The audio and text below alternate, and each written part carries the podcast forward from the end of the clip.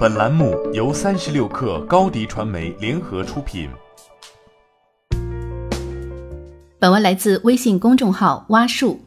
福布斯富豪榜二零一八年数据显示，孙正义身价两百二十一亿美元，约合一千五百七十三亿人民币，全球排名四十一位。他的软银公司目前市值在九百亿美元左右，约合六千四百零七亿人民币。孙正义有一套很著名的时间机器理论。他认为，美国、日本、中国、印度这些国家的 IT 行业发展阶段不同，先在发达国家开展业务，等时机成熟杀回日本，再轮回到中国、印度等，就像坐上时间机器一样。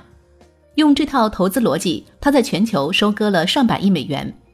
十八到四十一岁，他的时间机器轨道主要在美国和日本之间。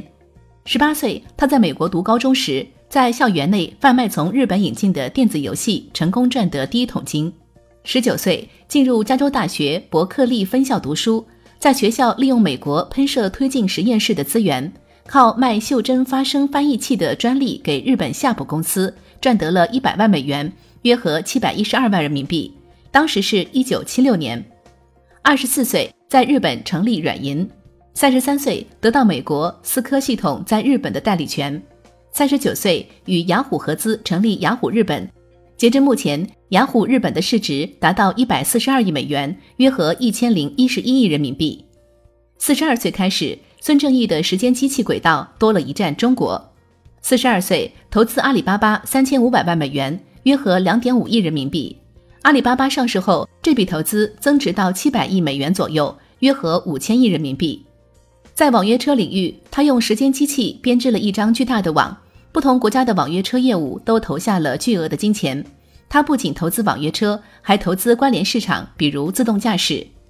不谈孙正义，单从全球各大互联网公司的创立时间看，基本都符合时间机器的理论。初创于发达国家，比如美国、日本，然后被复制到中国、印度这些有巨大人口红利的市场，然后轮回到周边的东南亚诸国。孙正义将这套理论用于投资。实际上，普通人可以将这套理论用于就业上，在发达国家和发展中国之间找到一个行业，这个行业发达国家已经充分发展，但发展中国家还处在萌芽阶段，选准时间进去，耐心等待行业的爆发。